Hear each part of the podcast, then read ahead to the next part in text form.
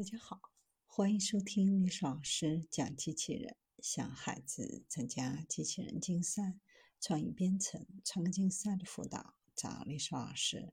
今天历史老师给大家分享的是受番茄酱评启发，开发出反应与生物体相似、响应式的软机器人。有研究人员设计巧妙的压力阀。允许软机器人在不需要计算机控制的情况下对环境做出反应，这使得具有与生物体相似的自然运动和触觉反应的机器人离现实更近了一步。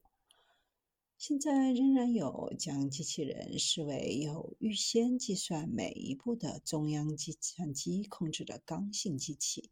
相反，活的有机体可以平稳地移动。因为智能行为在身体当中根深蒂固，这对于必须不断的与人互动的机器人，特别是用于医疗保健的机器人来说是比较理想的选择。软机器人领域的研究人员正在开发的是由柔软、灵活的材料制成的机器人，这些机器人可以在没有外部指导的情况下，对环境的变化要做出正确的反应。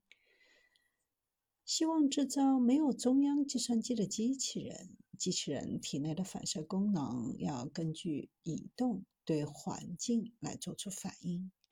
团队展示了一种无需电子设备即可在气压下工作的软机器人。由于设计巧妙的阀门，可以通过响应环境来行走和改变节奏。这种新型软机器人的核心是一个持子阀。局外人看到它，可能会将阀门识别为番茄酱瓶口开口的变体。阀门确保可以轻松地添加番茄酱，并且液体不会从瓶子中泄漏。但如果把瓶子倒过来用力挤压，番茄酱有时会溅出，弄得一团糟。当开口反复快速地打开或关闭的时候，也会发生类似的情况。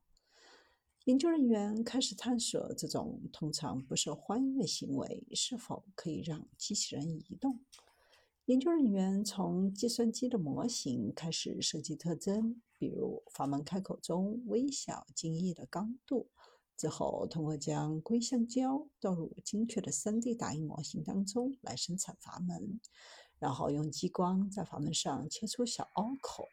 生产的阀门通常是关闭的。当压力变得足够高时，会突然打开。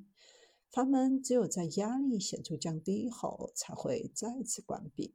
如果把这种阀门连接到泵和储液罐上，就会自动创建一种建立压力和释放空气的节奏。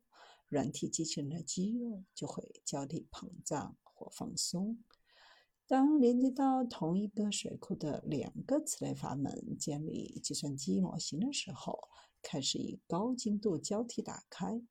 基于这一原理，研究人员能够构建一个四足机器人，步态自然，不需要任何外部的命令。